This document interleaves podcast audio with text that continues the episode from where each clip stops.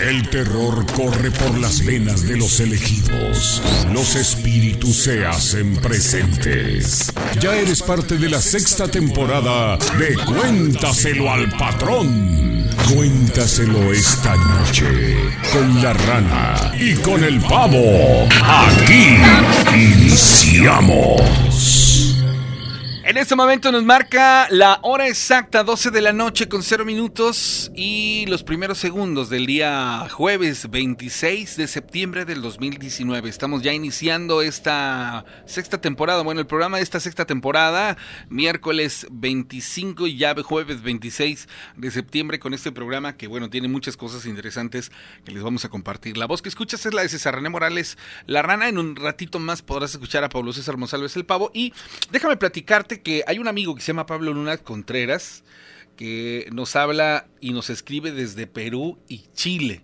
Entonces eso nos, nos parece más que perfecto, digo, porque pasan este, muchas cosas que de pronto nos, nos sorprende y este nos sorprende para que usted este nos pueda acompañar y, le voy a platicar algo que está ocurriendo que nos sorprende y creo que es muy bueno comentarlo por diferentes circunstancias que, se han estado dando y, ahora, ahora les voy a platicar el qué está ocurriendo. Sale a la gente de todo, toda la República Mexicana, pero sobre todo a la gente que está en otro punto de, de, la, de todo el mundo, pues nosotros felices de la vida de que nos pueda usted estar acompañando. Entonces, si ya está por ahí el pavo, le, voy a, platicar a usted, señor, señora, que nos está acompañando, que una de las plataformas que actualmente estamos utilizando para difundir este programa de historias de miedo con la rana y con el pavo es la la, la, línea de Spotify.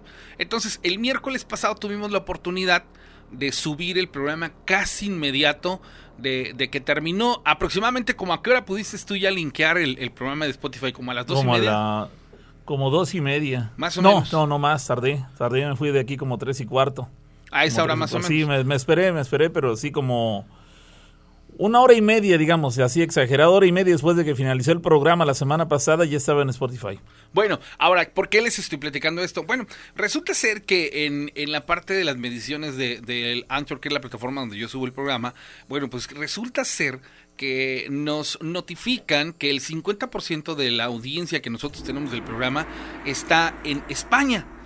No hemos entrado a las localidades en donde este programa se escucha, pero pues obviamente queremos agradecer a toda la gente que está hasta el otro lado del mundo prácticamente, o muy muy lejos de aquí de Córdoba, Veracruz, y que nos escucha en el continente europeo, específicamente en España, pero bueno, les prometo que la próxima semana les hemos de decir los lugares o los puntos a donde llega este programa, pero a nombre de, de César René Morales La Rana y de Pablo César Monsalves El Pavo, un saludo de, de un abrazo enorme y gigante a la distancia para toda la gente que en España nos está escuchando y que les gusta este programa de historias de miedo con la rana y con el pavo. Ciertamente, así que bueno, ahí está la invitación, qué bueno que nos acompañan y bueno, ya lo decía la rana, este, tenemos ese registro de que en España nos siguen bastante y también, este, pues como ya lo mencionabas, en Sudamérica este, también eh, somos eh, seguidos en Centroamérica también. No estamos hablando de miles y miles de personas, pero bueno, tenemos pequeños grupos de eh, oyentes en aquellos países y eso nos da mucho gusto. Esperemos poco a poco ir sumando más adeptos. Aquí en, la transmisión del día de hoy hay gente que nos saluda desde Perú, Chile, Colombia, que son gente que ya se ha reportado, desde Buenos Aires y nuestro amigo que está en Bucaramanga. Colombia. En Colombia, ¿no? También es este el, el, desconectado, que bueno, no sé si esté en esta noche, en esta transmisión. Sí, se, conecta y nos saluda luego, así que saludos para él. Entonces hay gente que está, inclusive hay una persona que se reporta desde Río de Janeiro. Y bueno, eh, el, el asunto es que la transmisión ha tenido esta penetración gracias a que ustedes nos ayudan a compartir las historias de miedo con la rana y con el pavo. ¿Sale? Son 423 personas, 27 las que están unidas en estos momentos en la transmisión. Y yo les pido que por favor nos ayuden a compartir las historias de miedo, como pues de una manera muy simple, en compartir desde su smartphone o lo publiquen en los diferentes grupos en los que usted está en estos eh, momentos inmersos, ¿sale? Entonces, este, ¿no? Cierto, cierto, así que bueno, la invitación para que nos acompañen y bueno, a partir de este momento estamos iniciando ya esta transmisión. Ahorita nos sumamos, a la, a la misma que están siguiendo a través del Facebook.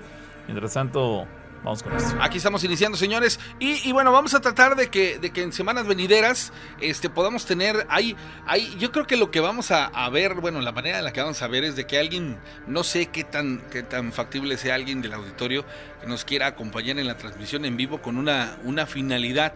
Me gustaría mucho que en programas venideros pudiéramos hacer la transmisión de Facebook Live, pero con la rana y con el pavo ambos a cuadro, para que también la gente pues pueda ya este, disfrutar mientras hay una persona que opere prácticamente desde la cabina central. Pero bueno, eso será más adelante. Mientras tanto, señores, bienvenidos. Aquí iniciamos las historias de miedo con la rana y con el pavo en su sexta temporada en la emisión de hoy, 26 ya de septiembre del 2019.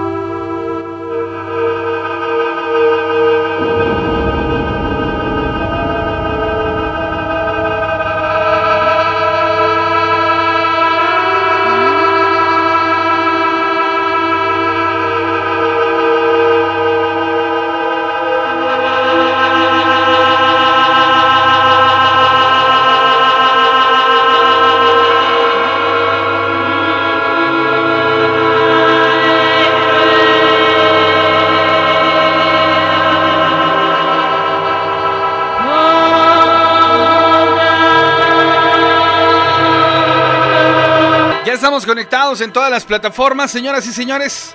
Y quiero aprovechar para mandar un saludo al Pirata Orizaba, que también igual nos hace el favor de retransmitir las historias de miedo con la rana y con el pavo. ¿Sale? Dice, buenos días, rana, la historia que me pasó en la piedra del soldado de Cautlapan, para la gente que no sepa dónde es, cuando tú vas sobre la carretera federal y antes de llegar en una de las tantas curvas hay una piedra que se le conoce así, la piedra del soldado, y esto es previo a llegar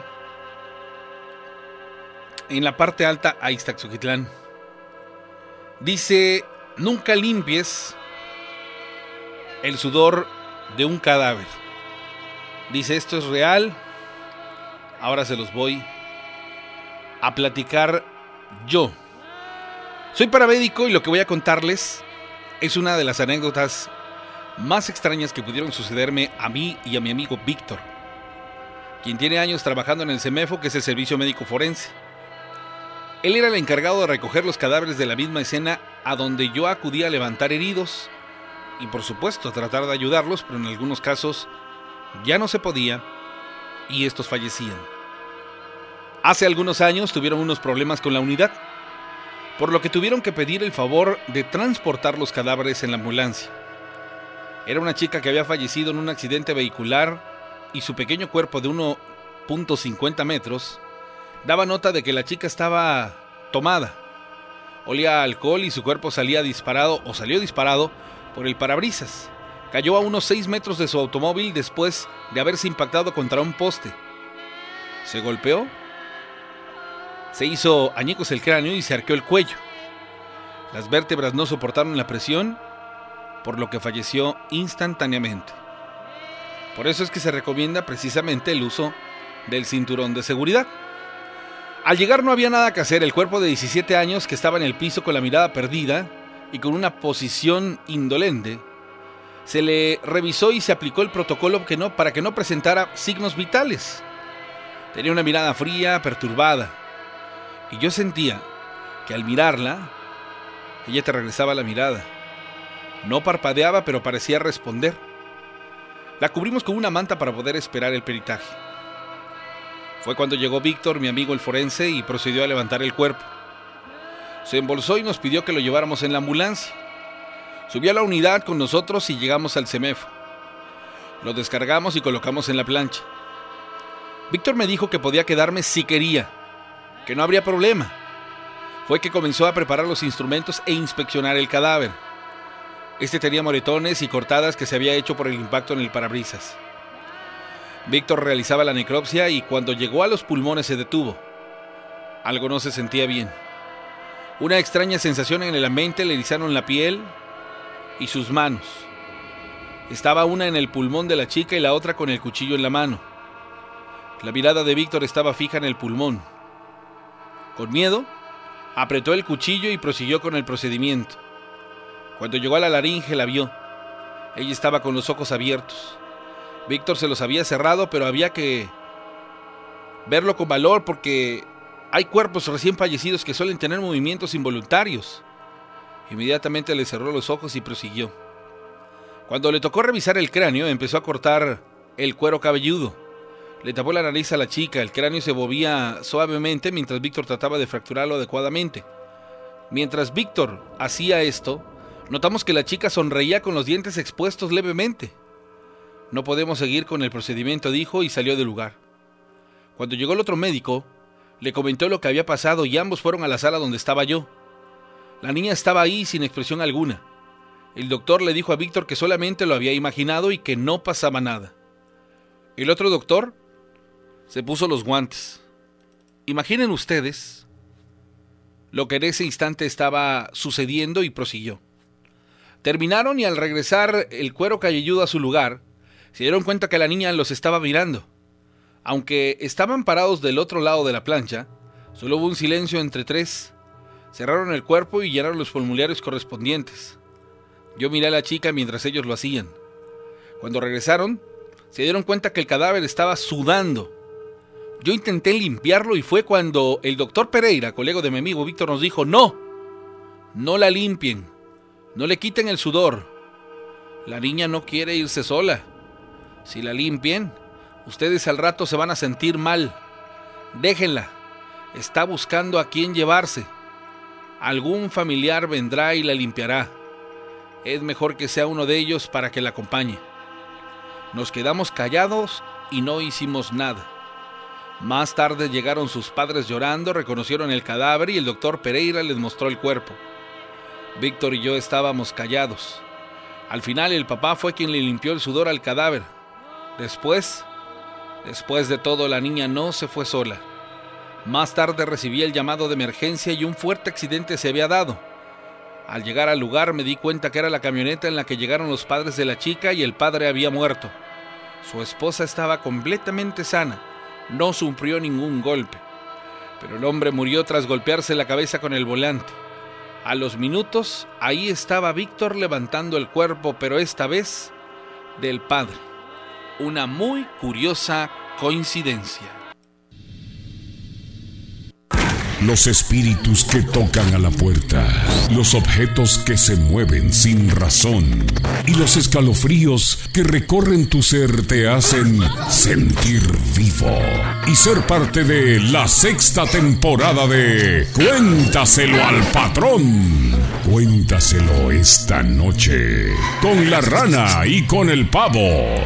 Estamos de vuelta.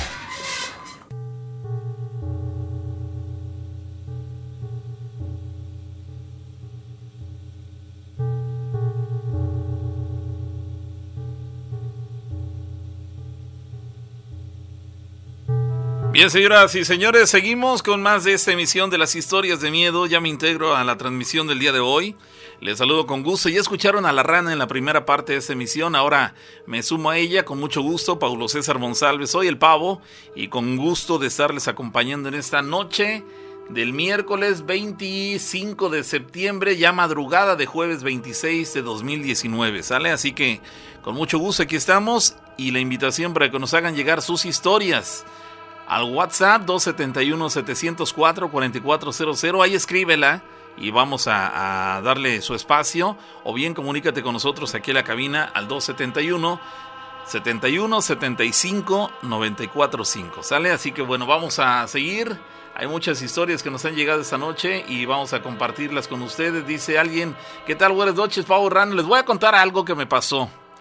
Yo tengo tres gatas y están criando cada una de ellas.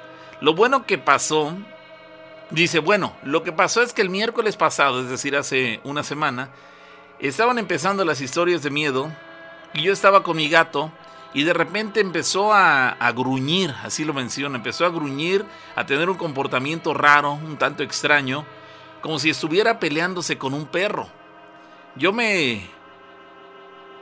me levanté, ¿qué dice? Yo me le acerqué. Ah, ok, es que puse las... bueno, es que puse las palabras separadas. Yo me le acerqué y se me aventó, pero no al grado de, de, rasguñarme, sino todo lo contrario, me defendió, pero yo me asusté. Pero al voltear me quedé sin habla, cuando vi una sombra, así lo menciono, una sombra como de una mujer, tenía un manto negro y la cabeza agachada y lo único que pude hacer fue rezar, pero lo más impresionante fue que mi gato murió al siguiente día. Esa es mi historia, gracias. ¿A quién pasó el macho man del patrón FM que pasen bonita noche? ¿Se imaginan? Me parece muy interesante esta historia. Es decir, el gato en cierto modo lo puso al tanto de lo que estaba ocurriendo y algo de lo que él no se había percatado. Él no había visto esa, esa, esa silueta de una mujer con un manto negro con la cabeza agachada. Fue el gato el que se percató de eso. Tuvo una reacción, pero en defensa de este, de este chavo, lo, lo, lo lamentable de eso es que, como menciona, al siguiente día su gato murió. No sabemos cuáles habrían sido las consecuencias si su gato no hubiera estado con él en el momento de esta aparición y el impacto emocional se lo hubiera llevado plenamente esta persona. El gato en cierto modo lo puso al tanto. El problema es que el gato fue el que recibió el impacto emocional al grado de que al siguiente día falleció. Eso lo único que hace es eh, remontarnos a otras historias que nos han platicado en las cuales ha habido personas que si no al siguiente día, sí al paso de una semana terminan falleciendo después de llevarse una experiencia paranormal. Y eso lo sabemos porque la gente nos lo ha platicado en esta emisión. Nos han contado, ¿sabes qué? Pasó esto con mi abuelo, con mi tío, con un pariente. Nos alcanzó a platicar lo que le había ocurrido. Cayó en cama, no se logró recuperar de su salud y terminó falleciendo. Es decir, queda comprobado con esas historias que ese tipo de experiencias paranormales pueden llegar a ser tan traumatizantes para la persona que las recibe que los afecta tanto a su salud al grado de cobrarles la vida. Y en este caso fue un gato, pero también ha ocurrido con personas, con seres humanos que se llevan el susto de su vida y pagan con su vida el haberse llevado estas, estas desagradables experiencias. Bueno, ahí queda. Lamentable por tu gato, pero afortunadamente estaba contigo para salvarte de lo que de lo que pudo ser mucho peor. Alguien más se reporta con nosotros. Dice la persona que me dijo es un ingeniero de Tomatlán, dice, ¿Me pueden decir, eh, dice Pablo, ¿qué me pueden decir acerca de la curva de Montesalas? En el lugar dicen que se aparece una mujer desnuda. Van varios choferes que me dicen lo mismo. Este, esto me lo comentó un ingeniero de Tomatlán, es lo que nos dice esa persona en su mensaje. Bueno, ahí queda. Si hemos eh, escuchado estas versiones, vamos, sí, no es la primera ocasión que sabemos que en este lugar que está aquí cercano a la ciudad de Córdoba, hay un tramo de carretera este, federal, ni siquiera es autopista, es una carretera federal, y en el cual hay una curva. El lugar se llama Montesalas, para la gente que no es cercana aquí a la ciudad de Córdoba, aquí cerca, unos minutos, que será media hora posiblemente, se encuentra este lugar, Montesalas. Es un lugar, en cierto modo, rural, ¿no? Y para llegar a ese lugar hay una curva. Y varias ocasiones la gente nos ha dicho que en ese lugar los conductores que transitan por esa vía, por esa arteria, han apreciado a la orilla de la carretera a una mujer desnuda. Lo hemos sabido. Yo llegué a preguntar en alguna ocasión si esta supuesta mujer desnuda no sería en realidad una mujer de carne y hueso, no un tema que, que sea relacionado con lo paranormal, sino una mujer de carne y hueso que afectada de sus facultades mentales, pudiera andar en ese tramo carretero desnuda. Digo, puede darse esa situación. Una persona que está mal de sus facultades mentales podría atreverse a, hacer esto. Sin embargo, ya son tantas las ocasiones que la gente nos dice de, acerca de esta mujer desnuda que ya pongo en tela de juicio la posibilidad de que sea en realidad una mujer de un ser humano, vamos. sino que ya le vamos dando la opción de que en realidad sea un tema paranormal. Hasta ahí quedamos, ¿eh? No te puedo yo decir es verdad, no te puedo yo decir es mentira, porque pues no me consta, pero de acuerdo a lo que nos han platicado en esta emisión, pareciera ser que sí hay algo de cierto en estas versiones. Así que bueno, habrá que tener cuidado para la gente que transita por, esta, por este tramo carretero, que tengan sus precauciones. No sé cuál sería la finalidad o cuál será la finalidad de la aparición de esa mujer en este tramo carretero. Lo cierto es que pudiera ser un distractor que pudiera desencadenar un accidente automovilístico para la persona que, que se ve sorprendido por encontrar a esa mujer desnuda en ese tramo carretero. Entonces, ese cuidado para la gente, especialmente de noche. Quiero pensar que esto ocurre durante las noches, durante la madrugada. Tengan cuidado, no vaya a ser motivo de distracción para desencadenar en un accidente automovilístico. Dice alguien más, ¿qué tal Pavo? Buenas noches. Se cuenta una historia. Cuando yo estaba embarazada, dormí en la parte de abajo de una litera, la cual estaba pegada a la pared. Me desperté porque sentí como algo raro, una, una sensación extraña, como que alguien me estaba viendo. Empecé en ese momento a sentir cómo mi bebé se empezó a mover dentro de mi vientre de una manera descomunal, abrupta, eh, desordenada, feo básicamente. Y de reojo alcancé a ver como una sombra negra alta que me estaba viendo. En ese momento sentí cómo esa cosa, es decir, esta sombra que estaba en ese lugar, eh, se agachó y se metió adentro de la litera para verme, eh, para verme. Y en ese instante se me quedó viendo hacia mi vientre, hacia mi panza. Y mi bebé en todo momento se movía muy feo, como nunca en la vida se me había movido. Y en ese instante solamente cerré los ojos y acariciaba la panza de mi bebé, es decir, acariciaba a mi propio bebé, acariciaba mi vientre, tratando de que se calmara, hasta que dejé de sentir esa presencia. Al otro día le platicé a mi mamá que dormía junto a mí, y mi mamá me dijo que ella igual la vio. Ella, ella también había visto esa sombra negra. Dice que era como la de un hombre, pero un hombre demasiado alto, muy muy alto, esa es mi historia. Te platico que, esas, eh, que esa misma sombra, la de ese hombre, la he visto en otra, en, en, otra ocasión más, es lo que nos dice esta chica. Este, quiero pensar que todo eso ocurrió en su casa, ¿no? Entonces ahí queda la experiencia desafortunada totalmente. A nadie se le desea, pero peor aún, que la presencia de este ser haya alterado a la paz y la tranquilidad de tu bebé en tu vientre. Eso es lo que, lo que más llama la atención y lo que llena de rabia. No sé, hay, hay maneras de ver cada situación y yo personalmente me, me, me, lleno de, de furia, de enojo al saber que estos personajes paranormales se presenta no solamente para afectar a un adulto, en este caso tu propio bebé, dentro de su inocencia, tu bebé solamente estaba creciendo en tu vientre. Él no debió haber recibido ningún impacto de esta índole y sin embargo ocurrió así. Esa es la parte que más me llena de rabia y seguramente a muchos llenará de miedo. Cierto, eso por, una, por, un, por un lado, pero por la otra parte llena de rabia el decir, caramba, a mí hazme lo que quieras, pero con mi bebé no te metas. Lamentable lo que te pasó, afortunadamente no pasó a mayores más que la exaltación de tu bebé, pero, pero no es lo más recomendable. Hay que estar protegidas para las mujeres que están embarazadas, tratar de conseguir lo que sea necesario para tenerlo cerca de ustedes y proteger a su bebé. Hay inclusive mujeres que se atan alrededor de su cintura cuando están embarazadas un listón rojo. Dicen los que saben de este tipo de situaciones que es para protegerlos de malos aires, de mal de ojo, de malas vibras, de malas energías. Y bueno, si, si tú lo quieres tomar, es una, un consejo que te puedo dejar ahí en la mesa por, por comentarios que nos han dejado otras personas en otros momentos. Protéjanse, tengan a la mano una Biblia, tengan cerca de, de, su cama agua bendita, este, carguen consigo un, este, un crucifijo bendecido, no sé, lo que sea necesario, apréndanse oraciones poderosas, de tal forma que cuando se vean sometidos a una situación de este tipo, tengan opciones de solución, de protegerse a sí mismas y a sus bebés. Llamada telefónica, bueno. Bueno. No, me parece que había alguien ahí, se desesperó y nos colgó, pero bueno. Seguimos, señores, más de las historias que nos están haciendo llegar. Alguien nos dice, ¿qué tal? Buenas noches. Les voy a contar una historia que me sucedió a mí hace como un mes aquí en Cuautlapa, nos dice esta persona, aquí cerca de Córdoba.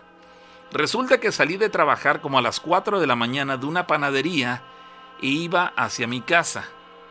En ese trayecto pasé por una casa, pero esta casa ya no está habitada, ya que murió la señora hace un año. Solo se queda un muchacho a cuidarla. Bueno, iba yo pasando cuando de repente vi que encendieron la luz y la volvieron a apagar. Ante esa situación yo me extrañé, me saqué de onda, mm, quedé contrariado y luego de esto se volvió a prender, se volvió a encender y se volvió a apagar. Esto sucedió tres ocasiones y pues yo sentí como un, como un escalofrío recorría mi cuerpo y sinceramente me dio miedo. Yo iba a voltear después, pero dije, no, no voy a voltear. Es decir, él, se contuvo. ¿Qué tal? Y volteo y está la señora a medio camino. Es decir, él tratando de adelantarse los hechos, él prefirió quedarse con la tentación solamente y no tratar de eh, sanear su curiosidad.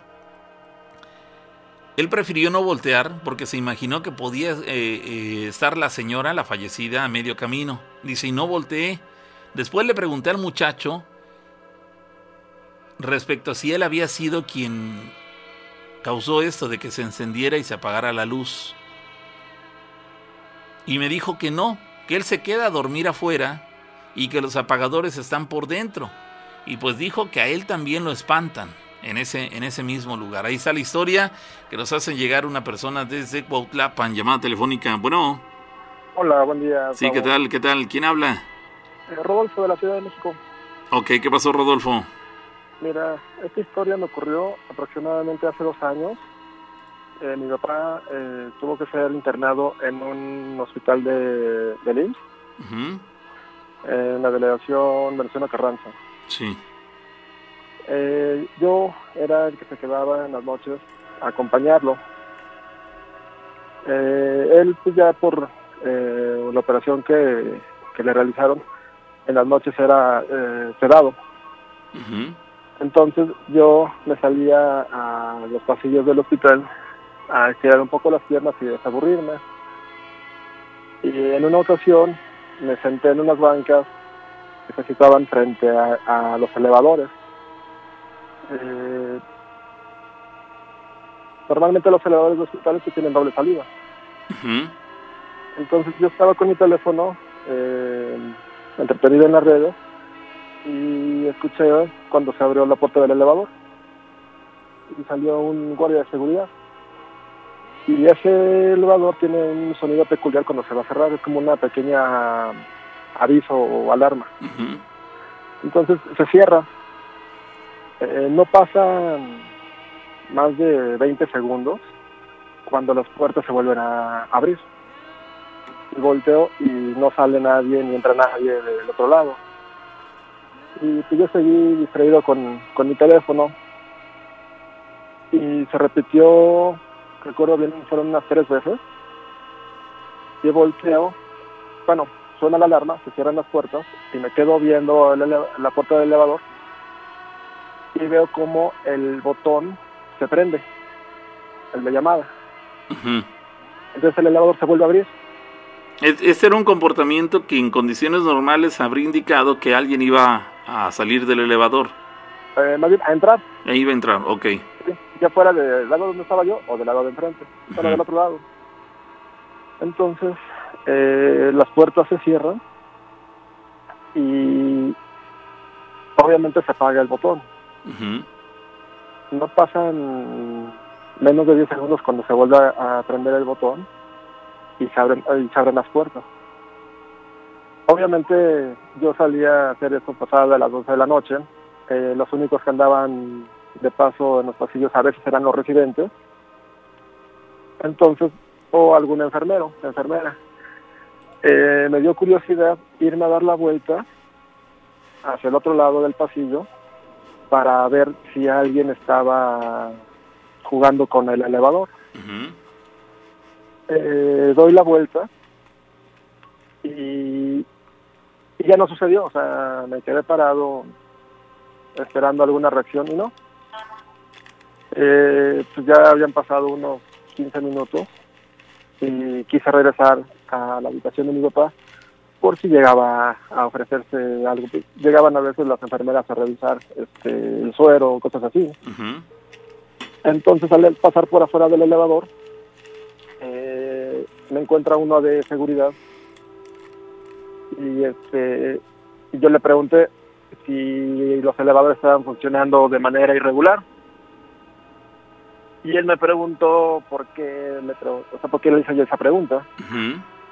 Entonces le comenté lo que yo había visto lo que había pasado. Y me dijo que es normal que en el piso en el que yo me encontraba si no mal recuerdo esa ocasión fue el segundo piso. Eh, dice, aquí sucede eso, eh, más que nada en las madrugadas, que ya está todo tranquilo. Entonces me dijo, yo nada más te recomiendo pues que te convenza yo si vayas a descansar este, al lado de tu familia.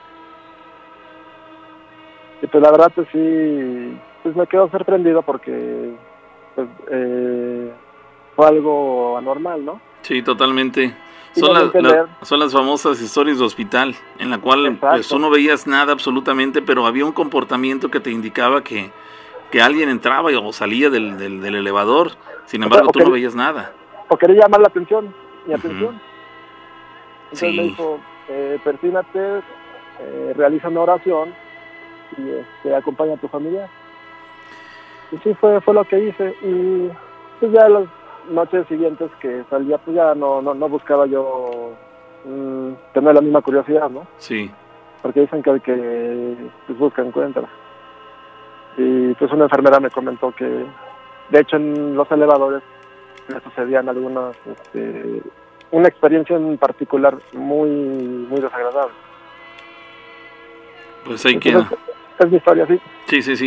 Interesante, te digo, desde el punto de vista de que, de que fue un acontecimiento extraño pero que tiene mucho que ver con las historias de hospital, en las cuales ocurren durante la madrugada, en los pasillos, en los elevadores, en las escaleras de estos lugares, y que creo que van de la mano con el tema de, de, fallecimientos en los hospitales. Muchas personas llegan ahí, mueren de manera dramática, de manera inesperada, son personas jóvenes que pareciera que dejaron muchas cosas pendientes y la muerte los sorprendió y, y pareciera que no terminan de descansar en paz porque se siguen manifestando en, en el lugar donde fallecieron. Pero bueno, ahí queda la, la, experiencia. ¿Qué tiempo tiene que te pasó esto? Esto, eh, ahorita en el mes de octubre va a cumplir dos años, de hecho, en unos pocos, en unos 15 días más o menos fue hospitalizado mi papá, va a cumplir dos años.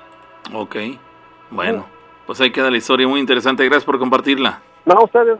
Que estés muy bien, saludos hasta, hasta, la capital de la República Mexicana. Bueno, señores, vamos a la pausa. Las historias se mantienen siempre interesantes. Les invitamos para que las sigan compartiendo. WhatsApp 271-704-4400.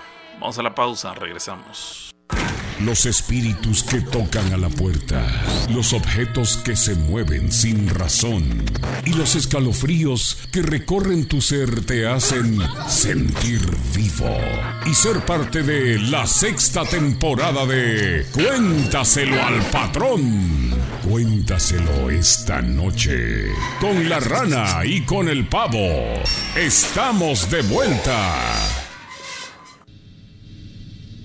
Bien, continuamos señores agradeciendo a las personas que se están reportando con nosotros a través del Facebook. Estamos checando en la pausa musical desde dónde nos están escribiendo. Hay gente que se comunica con nosotros desde Chicago, Illinois. Hay gente que nos escucha en Saltillo, Coahuila. Este, en otras partes aquí del estado de Veracruz, en Orizaba. Este, desde Toluca, en el Estado de México también. Saludos con mucho gusto. Saludos para Dylan CL. Este, la gente de Orizaba. Este, bueno, pues ahí están Ahí están las personas manifestándose con nosotros. Está bueno el programa. Sale, sale. Saludos con gusto. Bueno, teníamos a alguien en la vía telefónica. Vamos a continuar. Dicen los mensajes de WhatsApp. Dice, ¿qué tal? Buen día. Dice, a mí me seguían perros, dice esta persona. Esos perros luego de, seguirme desaparecían. Eran parecidos a lobos, nos dice esta persona. O sea, demasiado grandes. cuando salía de la universidad en Coatzacoalcos a las 10 de la noche, al sur de Veracruz, aquí en el sureste de México, dice, cuando salía de la universidad en Coatzacoalcos no alcanzaba el autobús o si, lo o si lo alcanzaba, pero ya venía muy lleno con los chavos de la Universidad Veracruzana. Entonces nos teníamos que ir a la central y para eso ya perdimos tiempo, llegaba como a las once y cuarto de la noche. Poco después de las 23 horas ya los autobuses, eh, que dice, son con hora. Ya no entendí esa parte, pero después de las 23 horas ya los autobuses son con hora. O sea, ya están establecidos los horarios de salida. Entonces agarraba el de las 0 horas y llegaba al pueblo como a la 1 y 20 de la mañana. Y de ahí a caminar como una hora hasta mi casa sola, es lo que nos dice esta chica, ¿se imaginan? Ella salía de la escuela y tenía que hacer un recorrido después de que llegaba a su pueblo como una hora, una hora de, como a la una de la mañana con 20 minutos, tenía que caminar todavía como un kilómetro para llegar a su casa yendo sola. Pero pues no había muchas eh, luminarias, el pavimento era por tramos y ni hablar había que recorrerlo. No había tampoco muchas casas.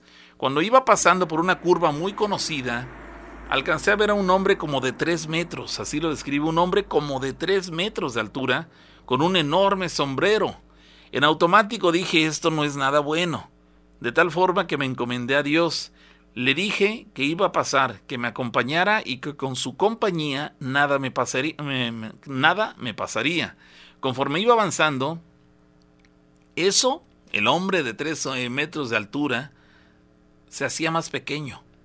Es decir, como que iba perdiendo la altura impresionante que tenía en principio, conforme ella se iba acercando a ese ser, se iba reduciendo. Cuando estábamos a la misma altura, resulta que no era este hombre grande o alto. Para ese momento ya lo que yo apreciaba era un perro negro era un perro negro que va de ser un hombre de tres metros de altura con un sombrero enorme. Conforme ella se acercó, resulta que ya se había convertido en un perro negro súper grande. Eso sí, era un perro enorme, recostado en el lugar y me mostraba los colmillos. ¿Se imaginan? La realidad es que no sentí miedo. Todavía me faltaba la mitad de camino por recorrer, pero de ahí en adelante los empecé a ver, aunque nunca me hicieron nada. Saludos, soy Vicky y los escucho desde Coacotla, Cozoleacaque, Veracruz. Ahí está la anécdota que nos hace llegar Vicky, ¿se imaginan? Una chica estudiante de universidad, ¿qué les parece que haya tenido ella en cuanto a edad? ¿20? ¿22 años de edad?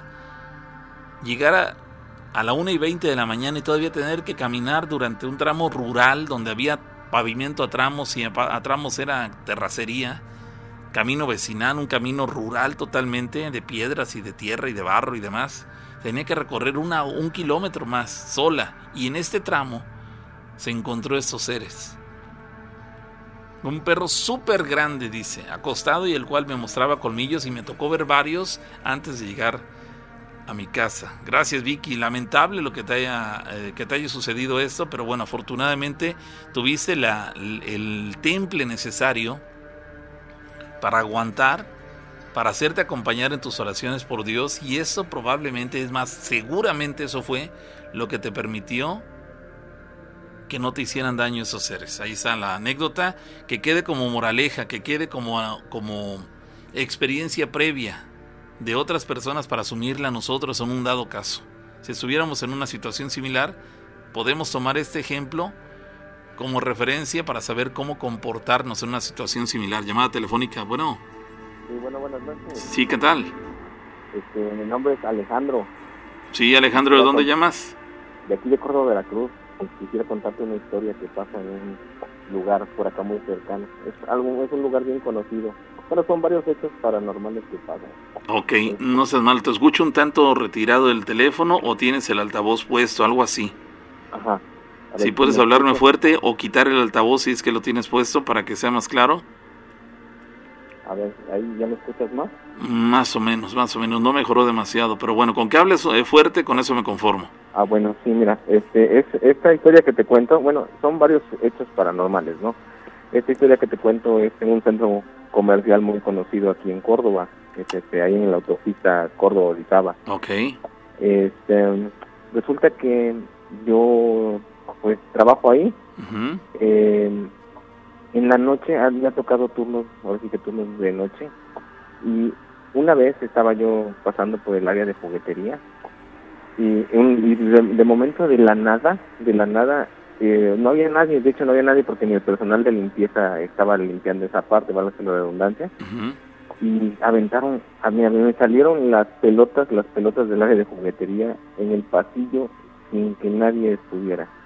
Y resulta también que esto, esto bueno, lo, lo asocio yo con, este, con que dicen que en el área del cartón, dicen porque ah, no, yo no he visto, pero han visto varios compañeros que se aparece una niña, una niña que saluda, una niña que hace, pues ahora sí que, ruidos, que hace y te hablan ahí en el área del cartón, o sea, es algo así bien raro. Cuando entras ahí en la noche, a partir de las 12 de la noche, se siente un, un ambiente muy muy raro, muy raro porque eh, a lo mejor no sé si sea, el poder de tu mente o realmente sea algo así como que cierto porque sí, efectivamente, estás a, la expectativa y lo que es ahí en el área del cartón y también en el área de un pozo, también este que hay ahí al fondo también, en esas dos partes es donde se aparece, donde se aparece la niña. ¿Tú has visto a esa niña?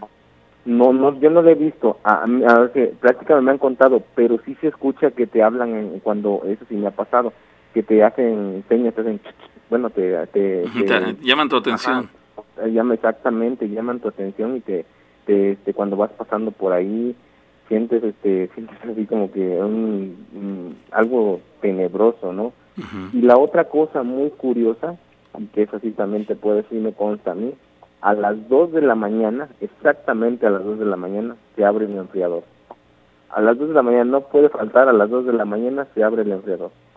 O sea, créeme lo que es algo así como que espeluznante, ¿no? Porque son, a mí me pasaron ya dos cosas, lo que, que te hablan, las personas que dicen que que, este, que han visto a una niña ahí caminando entre los pasillos de, la bodega. Y más aparte este, pues ahora sí se me ha pasado que, que, llaman tu atención dijeras tú en el, en el área del cartón o en el así te hacen. Sí así es. Oye este el tema del enfriador eh, qué enfrían ahí este pues es los bebidas o carnes o qué no son los congelados. ¿Cómo qué son como helados este donde hay este, verdura o sea, congelada, papas. ¿Pero eso es en la, en, la, eh, en la parte de la bodega o ya en lo que está en, el área del público? en piso de venta. En piso, de, venta. A, las 2 de la mañana nunca falta. De hecho, ya, se, ya saben. Oye, a las 2 de la mañana y, si, si, ustedes ya han detectado que esto ocurre, ya han notado que a las 2 de la mañana pasa, de pura curiosidad, ¿no tienen acceso ustedes, amistad con la gente de seguridad que tiene el circuito cerrado? Decir, oye, danos chance de revisar, a ver qué es lo que se aprecia en esta área a esa hora. Y, y, ver si, si hay la posibilidad de detectar justamente en video el momento en que alguien, si es que alguien lo hace, o, si no es nadie, pero simplemente se aprecia el movimiento en el que el enfriador se abre para que haya una prueba y decir, mira, está abriéndose y no hay nadie, o, o mira quién lo hace, no sé, ¿nunca han tenido esa oportunidad? Mira, esto es que los, los este, que los monitoristas o todo lo de monitores es confidencial, ¿no? Eso, no, eso los, monitores es más es confidencial, no lo pueden este, así que dar a cualquier persona, ¿no? O sea, tienen que pedirlo ya sea el gerente o tiene que pedirlo a alguna autoridad, ¿no? Para poder sacarlo. Eso ahora sí que eso lo, lo constatan y a mí en lo personal, a mí me ha tocado verlo y aparte constatan los, los chicos de, limpieza, que son los pulidores, que, nunca falta, a las 2 de la mañana se abre el enfriador. Bueno, pues ahí queda. Sí, sí, no es la primera vez que nos platican de esta zona de, de, esta plaza ahí en juguetería, que sí, el tema de, que ocurren cosas paranormales en el lugar, pero bueno, ahí queda. Gracias por compartirlo. Sí, gracias. Eh. Que estés muy bien. Feliz noche. Gracias por compartir sus experiencias, cosas que ocurren en los centros de trabajo mientras las personas se encuentran realizando sus labores respectivas. Bueno, gracias a todos los que están ahí con nosotros. El WhatsApp 271-704-4400 dicen los mensajes que nos hacen llegar por acá. Dice, ¿qué tal? Dice, yo trabajé en una farmacia eh, de Guadalajara, dice, la estaban construyendo y solo durante las noches mandaban a dos personas eh, a cuidar. Solo estaban los muebles y no había aún luz. Y un compañero ya lleva, eh, ya llevaba tres días en la noche y yo apenas era la primera noche que, estaba en el lugar. Y me dice mi compañero si creía yo en cosas raras. Y le dije que no, Él llevaba su Biblia y yo dije, pues es miedoso, ¿no? Solamente así podía yo entender que él llevara la Biblia a su trabajo. Y justo después de las 2 de la mañana se comenzaron a escuchar ruidos raros en el techo del lugar. Así como las películas de terror, así lo menciona, así como las películas de terror, se azotaba todo el techo. Lo extraño es que no corría nada de aire y una puerta de metal pesada, eh, que ni aunque corriera aire, eh, aire se movía, pues de la nada se cerró. Y aunque el padre fue a bendecir la farmacia, aún en las noches sentías cómo te observaban y no había nadie en la bodega. También a veces tiraban las charolas para el pan, es lo que nos dice esta persona. No indica en qué lugar se encuentra esta farmacia y si es que sigue ahí. Pero por lo visto en ese lugar había acontecimientos paranormales. El chavo que ya, ya llevaba tres días en el lugar ya estaba prevenido en cierto modo, por eso llevaba su Biblia. Pero ese chavo que acababa de ingresar, este, pues no sabía nada, le pareció extraño que llevara la Biblia extremo quizá, pero bueno, ya después de los acontecimientos seguramente eh, pues entendió el por qué su compañero llevaba la Biblia. Ya aquí nos abunda y dice que esta farmacia se encuentra en Río Blanco, Veracruz, aquí cerca de la ciudad de Orizaba. Ahí es donde se encuentra esta farmacia de Guadalajara, que es donde ocurren, por lo menos en aquel momento ocurrían estos sucesos paranormales. Dice alguien más, ¿qué tal? Buenas noches, mi nombre es Jocelyn Solo para contarles una historia que le pasó a mi hermano hace como tres años. Bueno, mi hermano tenía la maña, la costumbre, de que cuando mi mamá le prestaba su teléfono, se tomaba muchas fotografías y mi mamá luego las borraba. Una ocasión, mientras mi mamá borraba las fotografías, se dio cuenta que atrás de él, de mi hermano, de una de las fotografías que se tomó mi hermano, aparecía una niña de pie, pero agachada, y se veía un poco rara. Mi mamá se sacó de onda porque en la casa pues no hay niñas, no hay niñas pequeñas, y menos con el aspecto que ella tenía. Era como eh, de, piel morena, es lo que nos dice en su, en su anécdota, era como de piel morena y con pelo muy corto. Mi mamá le mostró esa fotografía a mi tía que vive eh, junto a, a su casa y dice ella que cuando ella y mi papá eran pequeños, es decir, mi tía y mi papá eran pequeños, jugaban con un espejo lo ponían apuntando este, como en el sol, dice, para que reflejara en la sombra y jugaban. Ellos veían en el espejo una mancha. En el espejo veían reflejada una mancha, pero nunca le prestaron atención, hasta que un día se fijaron bien y se dieron cuenta que en realidad no era una mancha, que era una niña sentada en las escaleras que se reflejaba en el espejo pero estaba hecha como bolita, es decir, estaba este, en cuclillas, acurrucada. Mi mamá sí se espantó porque dicen que en donde se aparece en la casa, donde eh, dice porque dicen que donde se aparece es en la casa donde nosotros vivimos. Y nos lo dijeron también eh, eh, y nos lo dijeron. También nos comentaron que aparte de la niña a veces se ve a una mujer que sube las escaleras. Esa es mi historia espero que la cuenten Gracias y buenas noches. Bueno, pues ahí está la anécdota que nos hace llegar Jocelyn. Nos hubieras puesto este, dónde se encuentra esa casa. Para las personas que nos, eh, nos eh, parecen interesantes esas historias, siempre es bueno que nos digan dónde ocurre. Si no nos quieren decir exactamente el lugar, por lo menos denos una noción en qué colonia, este, si es aquí en la ciudad de Córdoba, o en qué ciudad, en qué tramo carretero, qué, qué, kilómetro era, para tener una noción más cercana del lugar donde ocurren estas experiencias paranormales. Pero bueno, pues ahí queda la anécdota. Vamos a continuar, señores. Tengo pausa. Seguimos con más de las historias de miedo los espíritus que tocan a la puerta, los objetos que se mueven sin razón y los escalofríos que recorren tu ser te hacen sentir vivo y ser parte de la sexta temporada de Cuéntaselo al patrón. Cuéntaselo esta noche con la rana y con el pavo. Estamos de vuelta. Bien, continuamos, señores. Estamos iniciando la segunda hora de esta emisión, de la emisión del día de hoy. Así que, bueno, vamos a llamada telefónica. Bueno. Hola, buenas noches. ¿Qué tal? ¿Qué tal? ¿Qué tal, Pau? Soy Eric. ¿Qué tal, Eric? De los padrinos que son monjes. ¿De los qué, perdón? padrinos, que mis padrinos son monjes, frailes. Ah, ok, ok, ¿qué tal? ¿Qué, tal? ¿Qué pasó? Eh, ahorita que, estabas, eh, que estaban hablando sobre la chica del espejo, recordé este, una historia que ya había olvidado en alguna ocasión, ya fue hace como 10 años. No se acuerdan que, o han visto videos donde eh, se popularizó un videojuego que era un laberinto. Entonces ya ese laberinto y después de un nivel te necesitaba como que el 100% de tu concentración te aparecía la, la, cara del exorcista o de la película del exorcista.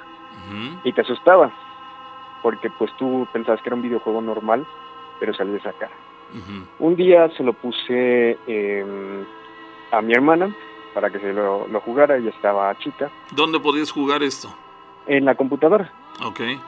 De hecho hay videos así en YouTube donde hay sujetos o personas que están jugando ese videojuego. Un laberinto como tal, fondo negro y el laberinto es color azul. Y después de al llegar al tercer nivel... ¿Cómo aparecía ese laberinto, ese juego para, para la curiosidad de algunos, ¿se acuerdas? Sí, se llama Maze, M-A-Z-E. M-A-Z-E. Así es. Maze, ok. Ahí para los curiosos. Así lo pueden encontrar. Ahí para los curiosos. Busquen Maze en YouTube o en algunas otras eh, opciones para ver qué, qué, qué, ocurre. Porque siempre hay curiosos. Entonces, bueno, así la buscan Maze. Maze con Z. Sí, y a mí me encantaba ponérselos a mis amigos porque no sabían cuál era la finalidad del juego. Y pues yo siempre les ponía, no, pues ponte audífonos o ponte las bocinas lo, muy, lo más alto posible. Y sí, hubieron varias ocasiones en donde nos reíamos mucho porque eh, chicas o chicos se asustaban y se aventaban para atrás y todo eso. Pero lo curioso es que un día, eh, se lo puse a mi hermana, mi hermana se asustó, pero nos empezamos a reír ahí en la familia. Llega un tío que estaba viviendo en ese tiempo con nosotros, mientras que él estudiaba la, la universidad, y pues se me hizo fácil ponérselo. Se lo puse. Eh, mi tío estaba jugando y pues pasó lo que tenía que pasar. Al final se asustó. Nosotros nos empezamos a reír. La verdad es que fue espontáneo, fue divertido en ese momento. La verdad, no creo que haya sido el juego o algo similar, pero lo curioso es que al, al fondo de donde estábamos, que era en la cocina, pues le habíamos puesto la laptop en la mesa eh, al fondo está una alacena. Ya ves que las alacenas usualmente tienen espejos.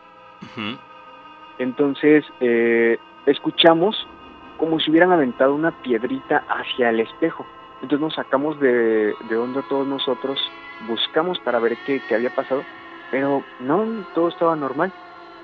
En eso, no pasaron muchos, muchos, muchos segundos, cuando vimos el espejo, el espejo parecía que hubiera sido un pedazo de cartón, se dobló de esquina a esquina, se, se hundió, no sé si me explico.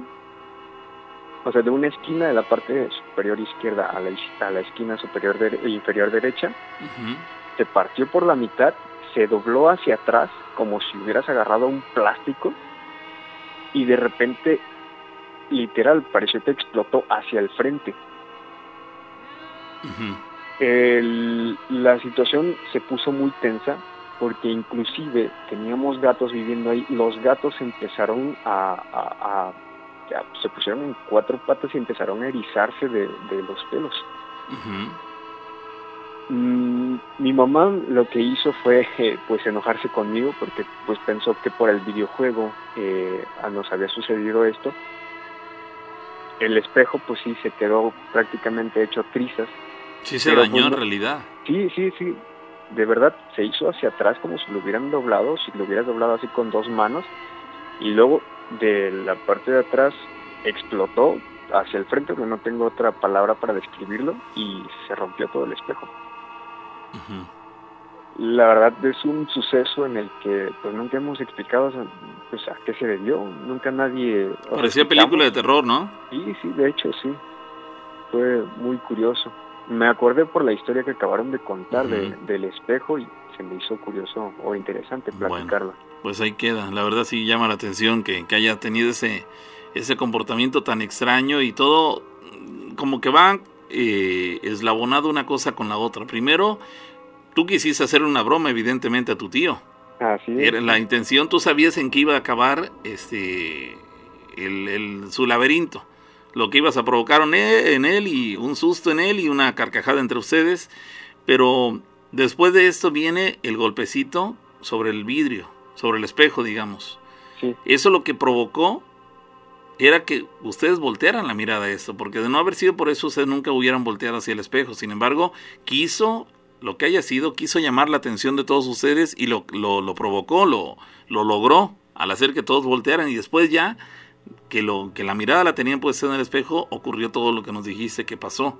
Entonces, aquí está claro que busca lo que sea, buscan sacarnos de la tranquilidad, buscan alterarnos, buscan espantarnos, buscan ese, sacarnos de, la paz que tenemos y ese y de repente creo que todos eh, los que pudiéramos en un momento dado vivir ese tipo de experiencias estamos cayendo en el juego de esto, pero es difícil apartarse, hacer como que no pasó nada cuando te estás viendo que te partieron el espejo enfrente de ti mismo sin motivo alguno, pero en la medida de que cualquiera de nosotros pudiera pasar por alto y hacer como si no hubiera en realidad pasado nada, es como darle una cachetada con guante blanco a ese ente que nos quiso espantar. Cuando se den cuenta que sus, sus intentos por sacarnos de nuestra paz no tienen el efecto que eso hubiera querido, este va, a lo mejor estaríamos causando eh, en él que busque llamar nuestra atención de una manera todavía más agresiva. Pero bueno, eso ya lo veríamos después. La realidad es que cuesta muy difícil o es, resulta muy difícil eh, pasar por alto o comportar, comportarnos como si nada hubiera pasado cuando estás viendo que ante tus ojos el espejo se partió en pedazos y, y, todo a raíz de que se contorsionó de una manera como si hubiera cobrado vida en un momento dado, ¿no? Pero bueno, ahí queda la situación. Muchas gracias, muy interesante. Sale. Que estés bien, feliz noche. Bueno, pues ahí está la situación. Sé que no es fácil, sé que no es fácil eh, eh, comportarse como si nada hubiera pasado cuando viste que el espejo básicamente cobró vida y se empezó a mover solito y terminó hecho pedazos. Pero creo que una buena manera de actuar sería de ser, ah, darnos la vuelta así como que, ah, no pasó nada. A mí me querías espantar, pues no caí en tu juego. Algo así. Es difícil, por no decir que imposible. Pero habría que ver qué es lo que ocurre si nuestra actitud cambiara y no le tomáramos tanto, tanta seriedad a ese tipo de cuestiones. Eh, dice, ¿qué tal? Buenos días, saludos en cabina, están transmitiendo en Facebook, ¿cómo le hago para verlos? Nos buscas en Facebook eh, como Historias de Miedo con la Rana y el Pavo, así nos buscas en Facebook, Historias de Miedo con la Rana y el Pavo, y la publicación más reciente que tenemos en esta noche es justamente la que, la que estamos llevando a cabo con en la transmisión. ¿Sale? Alguien más, terminación 88, me mandó un mensaje, pero lo eliminó. Y ya habíamos elegido su, su, su WhatsApp para ser leído, pero bueno, lo eliminó ni hablar. Dice alguien más, ¿qué tal? Buenas noches. Quiero contar una historia de hospital. Eso sucedió en el Seguro Social de la Avenida 11, aquí en Córdoba. No fue a mí, sino a mi mamá. Es un hospital público, para la gente que no es de aquí de México, es un hospital público. Este que se encuentra aquí en la ciudad de Córdoba. Bueno, no me sucedió a mí, pero sí a mi mamá. Esta historia tendrá más o menos como unos seis años, nos platica. Mi abuela se había enfermado y mi mamá se quedaba por las noches a cuidarla. Por, su por la gravedad de su estado de salud, eh, hay una zona en urgencias que le llaman zona roja, que es donde las personas más graves se encuentran eh, siendo atendidas. Resulta que una noche, como a las 11, varias enfermeras comentaban que la noche estaba rara, que estaba un tanto extraña, como que algo iba a suceder. En esa ocasión, como a la una de la mañana, llegó una persona muy mal, iba ensangrentado, entonces lo canalizaron y todo, pero era tanta su gravedad que quitaron a mi abuela para ponerlo a él. Esta persona, nos platica en su, en su anécdota, no aguantó y a los pocos minutos de haber llegado falleció. Fue tal la situación que varias enfermeras se pusieron mal e incluso otros pacientes como que se alteraron, como que entró una especie de, de desconcierto total entre los eh, que estaban laborando ahí e inclusive las personas que estaban siendo atendidas. Em, a mi abuela, incluso después de toda esa situación, se le tapó dos veces el suero. Eso lo cuenta como anecdotario. Cuando ya se llevaron a la persona, la que falleció, me imagino a la morgue, algo así, mi mamá había ido al baño y cuando regresaba se encontró en el camino de frente con la persona fallecida, ya que lo llevaban en la camilla. Mi mamá solamente se persignó y ya, pero después de eso, es decir, trató de tomarlo con tranquilidad. No es que, bueno, por un momento pensé que se lo había encontrado de frente, pero sí, se lo encontró de frente, pero porque lo llevaban en la camilla a la morgue o al área donde se encuentran las personas fallecidas. Hasta ahí, digamos, todo bien. Dice, mi mamá solamente se persignó y ya, pero al poco rato sintió mucho sueño y se durmió. Ella me contó, nos dice en su, en su anécdota, que en el sueño alguien le decía, alguien le decía a ella, fue sin querer. Y era un hombre así, ensangrentado, es decir, en el sueño una persona, un hombre ensangrentado, le decía a mi abuela, fue sin querer. Ella ante esa situación despertó de su sueño y cuál fue su sorpresa, que llegó otro, llegó otro, otra persona mal pero ya no pudieron hacer nada.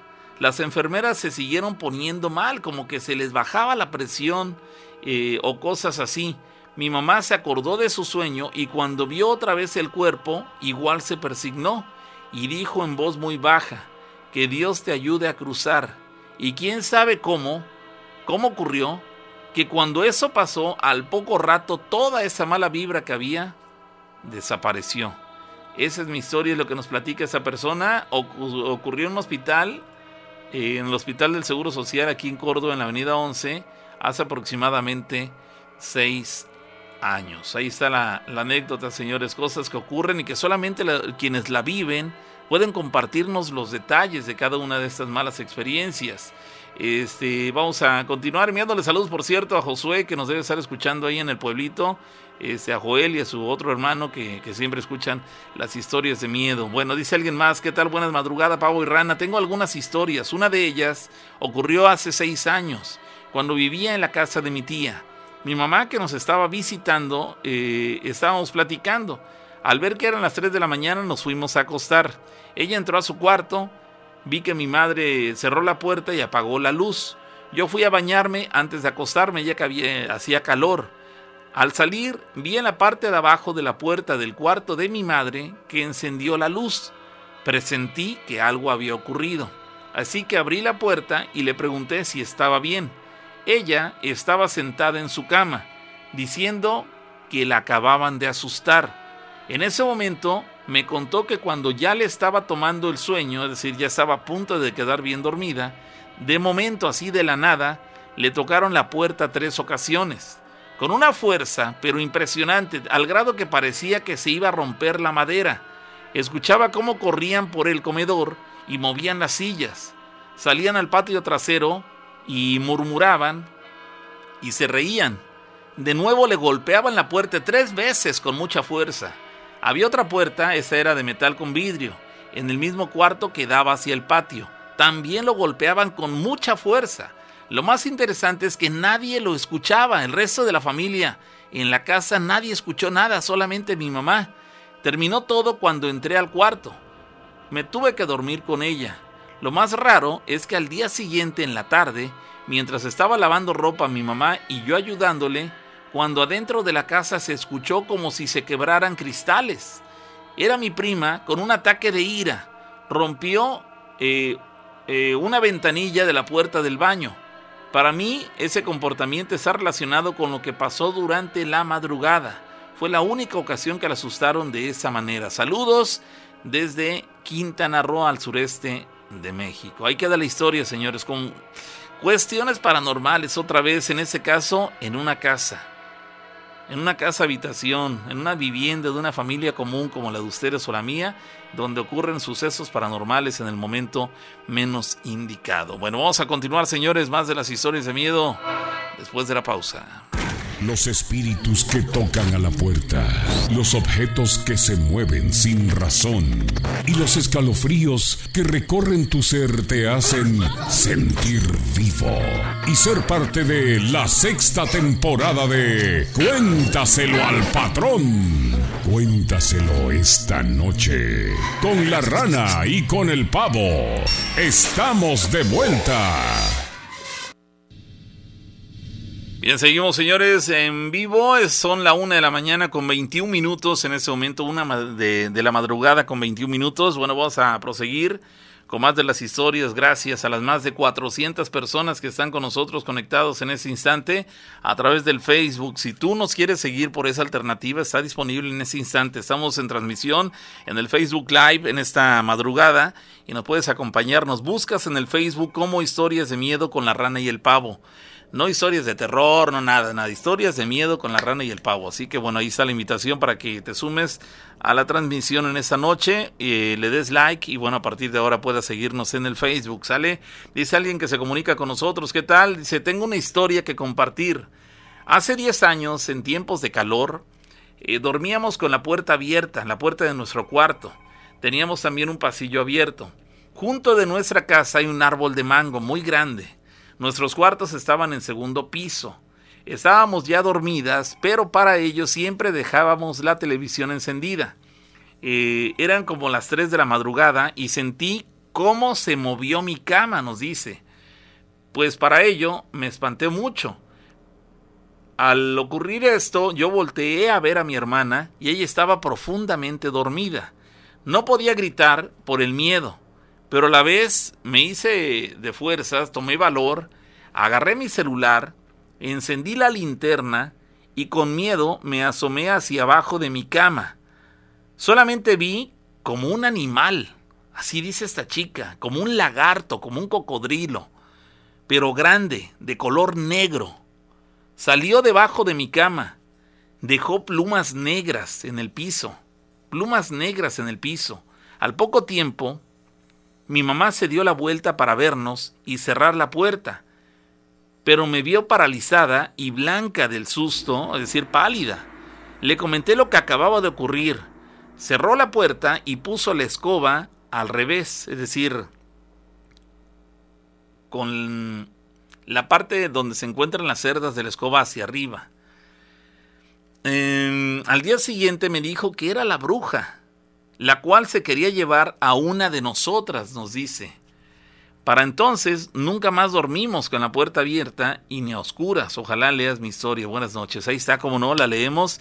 Resulta muy interesante, caramba. Ah, caray, se me, se me enchina la piel de imaginar ese escenario en el cual mientras está uno dormido puede tener ese tipo de experiencias. ¿Se imagina? Siente que la cama se le mueve de la nada Tomó valor, enciende la linterna, se asoma y alcanza a ver una especie de cocodrilo, un lagarto, algo por el estilo. Quiero pensar, dice que era de color negro, grande. Pero también cuando salió de abajo de su cama y dejó plumas negras en el piso, se imaginan. Yo creo que no es que fuera un cocodrilo o un, un lagarto.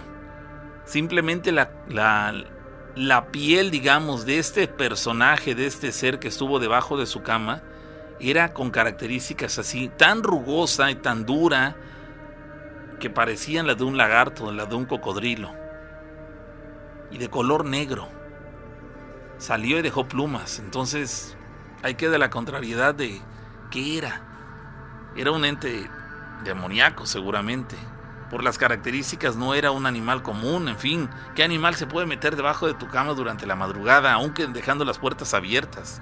Caramba, ¿qué animal puede ser un murciélago? Caramba, pensando que, ¿qué animal puede ingresar a tu casa de pura casualidad si dejas las puertas abiertas? Un murciélago andan de noche y a lo mejor en su búsqueda por alimento ingresó a tu casa y ya, pero ¿qué diferencia hay entre un murciélago a un ser de ese tamaño debajo de tu cama que causa miedo simplemente? Entonces, ahí queda la anécdota de esta persona, muy interesante, gracias por compartirla. Tenemos llamada telefónica, bueno.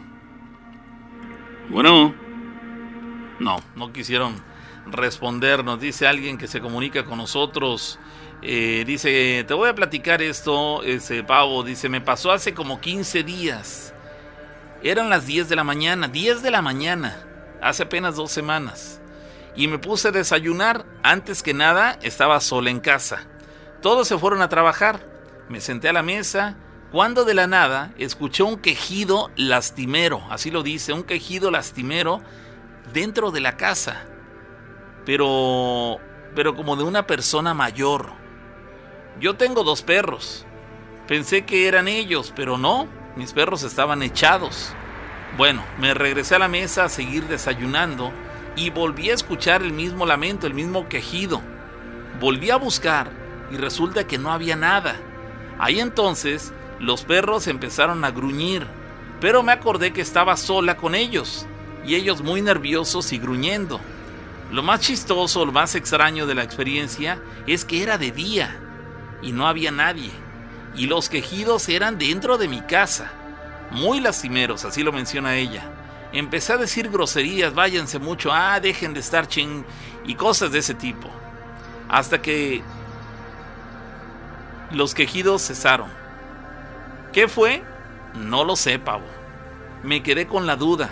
Hasta entonces, hasta entonces, hasta ese momento, los perros se quedaron quietos, se tranquilizaron, aunque algo nerviosos. Nunca supe qué fue, o qué fue lo que causó esos, esos quejidos, esos lamentos y quién se quejaba. Eso ocurrió aquí en Córdoba, en Santa Leticia, nos dice esa persona, que le ocurrió hace apenas 15 días. Muy interesante la historia, muchas gracias a esta, esta dama que nos comparte esa historia, que le ocurrió a plena mañana, 10 de la mañana, y nunca encontró respuesta.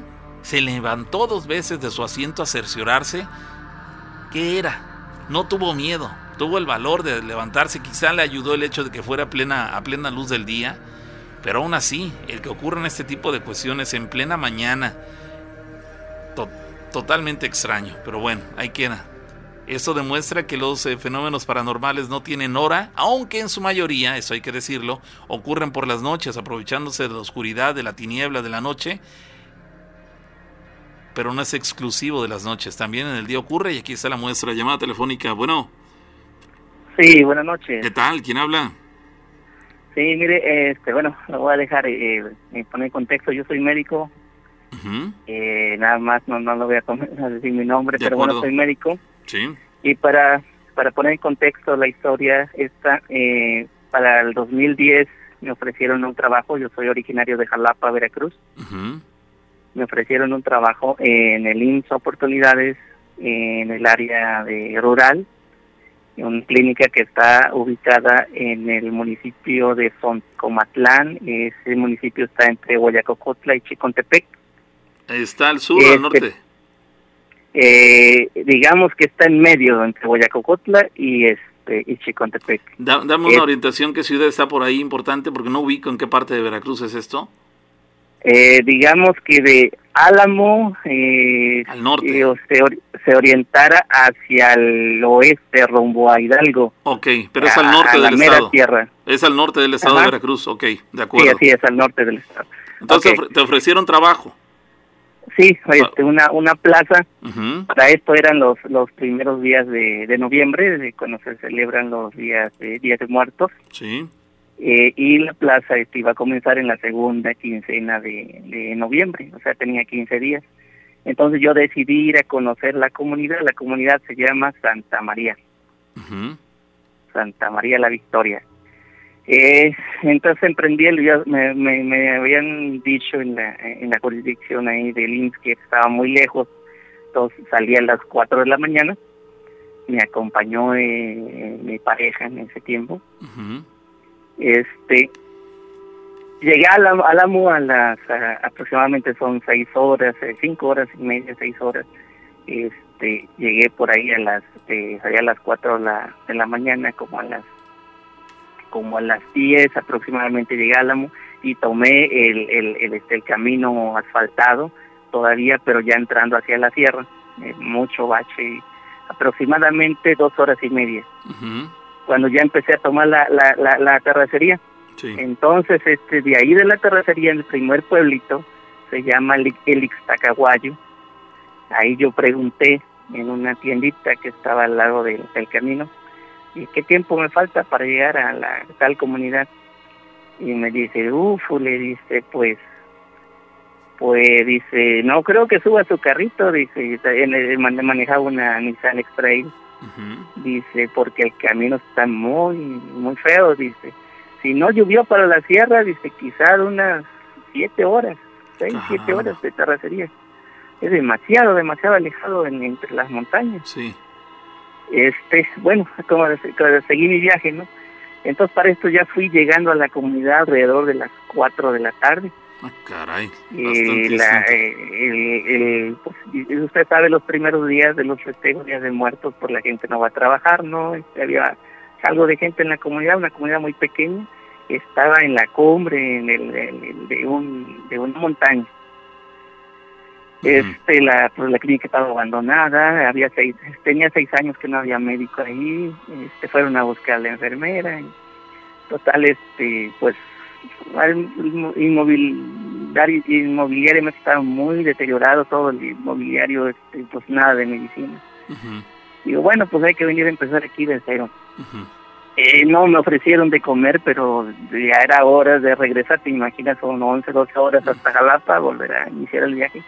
Entonces aquí es donde comienza, ¿no? Empiezo a bajar la, la sierra de nuevo, 5 de la tarde, por ahí la, la niebla estaba muy muy baja, no se lograba ver unos unos 12, 15 metros nada más. Y de repente veo una silueta de una persona entre la niebla, caminando. A, ¿Viajaste solo? Ese no, no, no, eh, venía con mi pareja. Ok, ok. Entonces, este, le digo, miro esta silueta, eh, y pues freno, no venía rápido, pero pues era de bajada. Y eh, se voltea, era una señora, una, una ancianita de unos 80, 90 años. Y pues me hace con la mano que si le daba raite. Y le dije a mi pareja, este, oh, mira esta señora. Entonces le pregunto yo en español, este, ¿a dónde va? Y me contesta en otomí. yo, yo no entendí nada. ¿no? eh, pero pues me había pedido el ride y pues supuse que quería que la llevara y le dije súbese le abrí la puerta de atrás y usted sabe que esos este, nuevos nuevos autos pues empieza a iniciar la marcha hacia adelante y se cierran se meten los seguros automáticamente. Eh, le empecé a preguntar no a dónde va y a dónde a dónde se va para saber dónde la iba a dejar. Y pues me contestaba en otomí. Eh, lo raro que notamos yo y mi pareja es que esta persona, este, esta señora, sí, se miraba su semblante muy delgado, pues digamos que podías ver este su formación ósea en su, en su cara, ¿no? y su mirada yo la llevaba bien al retrovisor, este, pues muy triste, muy una profunda tristeza se miraba en sus, en sus ojos a veces ella iba hablando sola, este, pero le digo en otomí, yo no entendía para nada, entonces yo le comentaba mi pareja, ¿qué vamos a hacer? Este, ¿Cómo saber dónde se va a bajar? Me imagino ella me va a decir.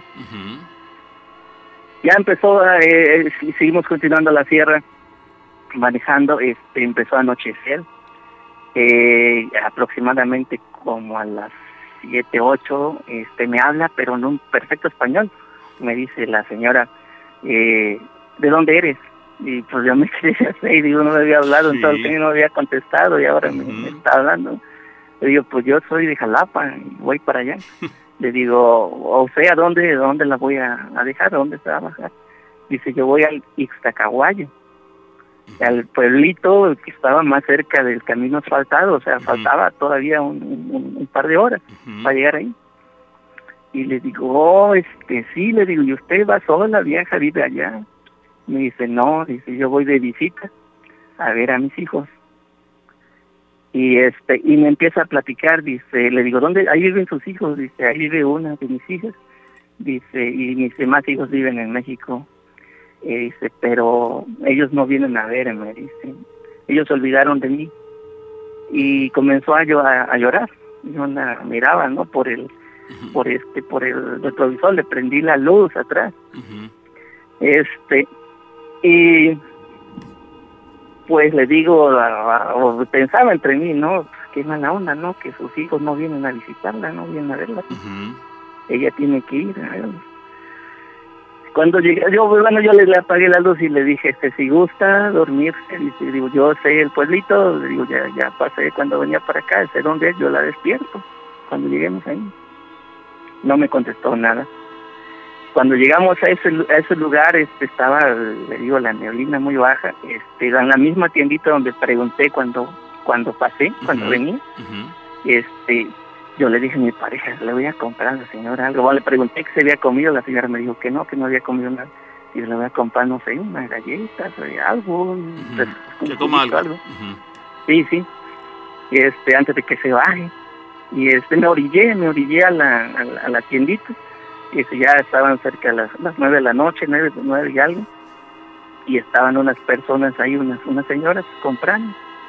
Entonces me orillé pegado a la, a la acera de, la, de la tienda, de la calle.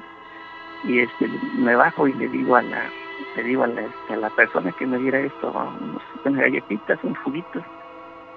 Entonces, cuando iba yo a abrir la puerta, pues tenía los seguros de atrás metidos, no se baja y Ujú. nada más se quita el seguro del, del chofer, pero los demás se quedan activos. Y le digo a mi pareja que le quitara el seguro. Y abro la puerta y pues nadie adentro. Le digo, y la señora, y se percata mi pareja, y dice, bueno, no, no está. ¿Y dónde se fue? Y pues y aquí aquí estaba y no escuché que cerrara la puerta, abrieran, nada. Caray. Entonces le pregunto a las señoras que estaban ahí, oye, ¿ustedes yo bajaron la señora? Y dice, no, no a nadie, dice, no se ha bajado nadie. Y ya no quise decirles más porque pensé me iban a tratar A tomar a loco, ¿no? sí. algo así. Y, eh, me subí al camión y me quedé con los juguitos en las manos, no los puse ahí. Pues, y yo, Caramba. ¿qué pasó? Y pues mi padre estaba sin hablar. Dice, no está atrás, era el maletero, ¿qué hizo? Me bajé, y revisé el maletero y todo, no había nada. Nada, nada. Caramba. Bueno, ya este, me entró la duda, no no soy no, no me dio miedo, les digo la verdad, no dio a mi pareja así bastante, pero a mí no tanto. Y salí al camino asfaltado, manejé las dos horas hasta salir a Álamo, en la gasolinera en el Oxxo, con dos ya suficiente, le bajé, volví a revisar el carro y no, nada. A los 15 días que regresé, este, bueno, ya se nos quedó la curiosidad, la inquietud y el miedo, ¿no? De ver por los ¿Qué habría retrovisores. este. Ajá. Este, como que no me daban ganas de, de- de- pero la curiosidad, ¿no? Sentía que si miraba al retrovisor iba, iba a mirar a la señora ahí, ¿no? Este, no, nada, pero ya a los 15 días que regresé en este, en, el- en, la, en la población pequeñita, más cercana donde yo la subí, pues me paré y pregunté, hay una, una señora, este, más o menos así, 80, 90 años, que tiene hijos en, en tal lugar, este, ¿dónde vive? Y ya me dijeron, no, pues no hay ninguna señora que, que viva así como la describe. Dice doña Chanita, así me, la- me- me dijeron su nombre. Doña Chanita tiene hijos ahí donde usted dice, dice, vive una hija. Dice, pero ella falleció uh, hace como cinco años. Ah, Y ya no pregunté más. Le, le- me- le- describís- le describiste cómo era físicamente ella. sí, sí, sí, le describí la edad aproximada y lo que ella me, los datos que ella me dio. Que tenía sus hijos, una hija ahí en, en ese pueblito, y este Y, ellos me, me dijeron que concluyeron, no había nadie. concluyeron que era una persona que había fallecido ahí cinco años antes. Cinco años antes, una, una que era la única persona que coincidía con, la- con la edad que yo Sí. les daba, pero que este pues ya había fallecido hace cinco años. ¿no? Caray. Mira, pues Eh, lo pasé en muchas ocasiones por ese mismo lugar, este, en la madrugada, eh, trabajé un año y medio en esa localidad, pero eh, eh, ya no, digamos que no me daba tanto miedo porque digo, bueno, eh, si fue- haya sido lo que haya sido, eh, pues sí, se, le di raite, ¿no? La llevé. sí, le ayudaste. Quizás si me hubiesen negado, Mm, sí, o sí, pues sí. ya pensaría. Sí, trata- trataste de tomarlo con calma la experiencia, pero caramba, qué desafortunado. ¿Durante qué tiempo la llevaste arriba de tu automóvil? sí fueron como, pues fueron de ahí desde donde la subí como unas cuatro horas y media más o menos. Cuatro horas y media trajiste Ajá. arriba de tu unidad un, una persona, persona, que aparentemente ya había hablé con fallecido. ella.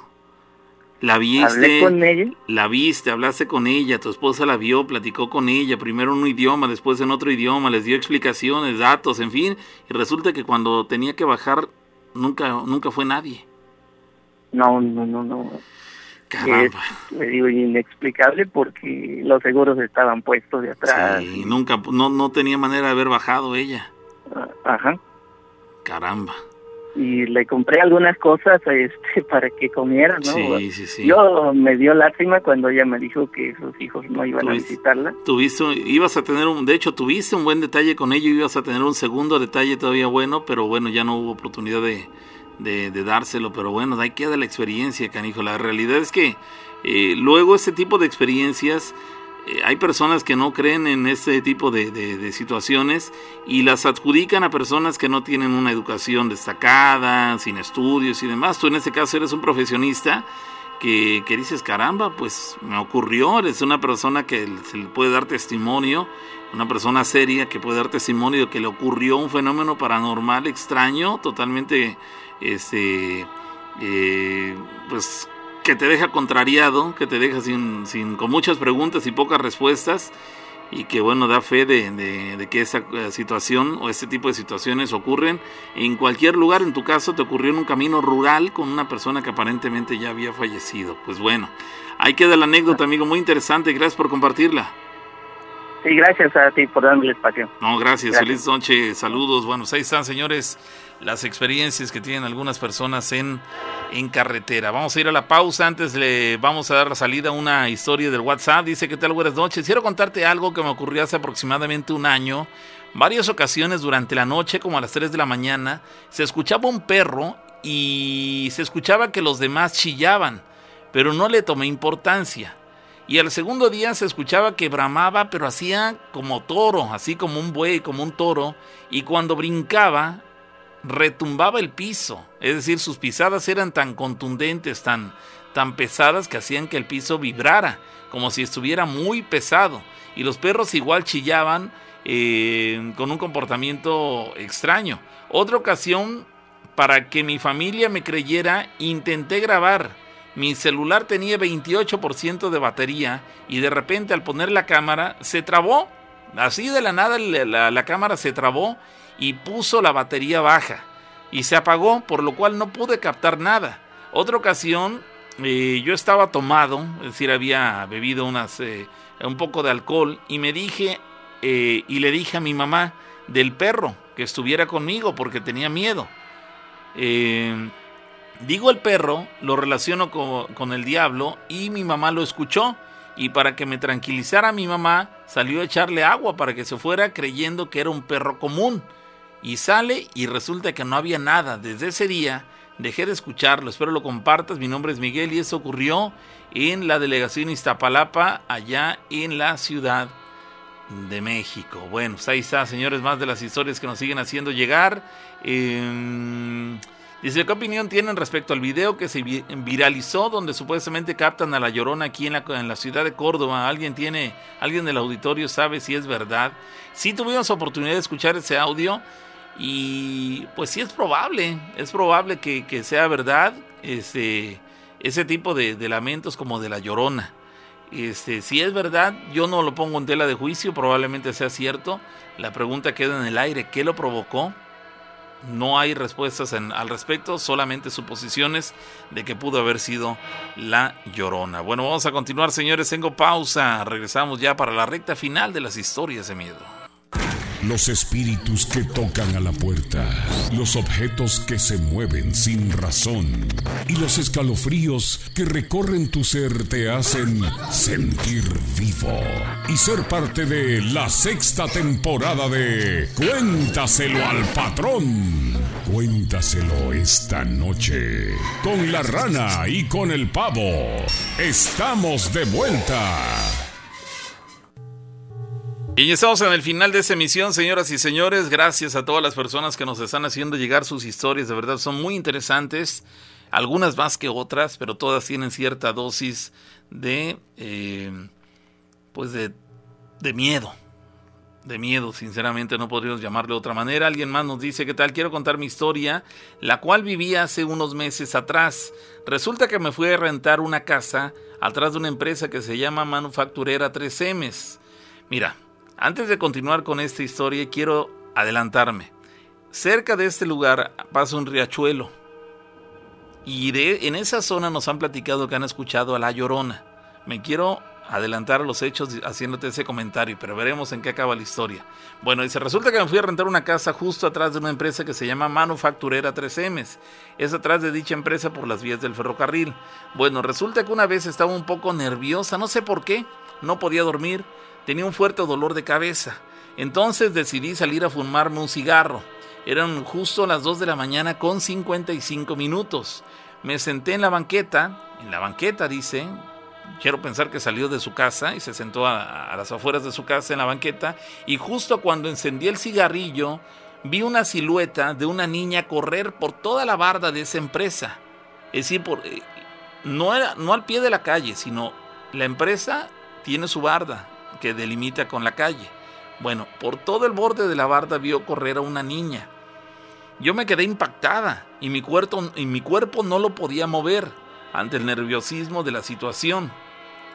Estaba llena, llena de, de, escalofríos al ver esa niña correr por toda la barda y cuando de repente se desvaneció por completo, básicamente desapareció.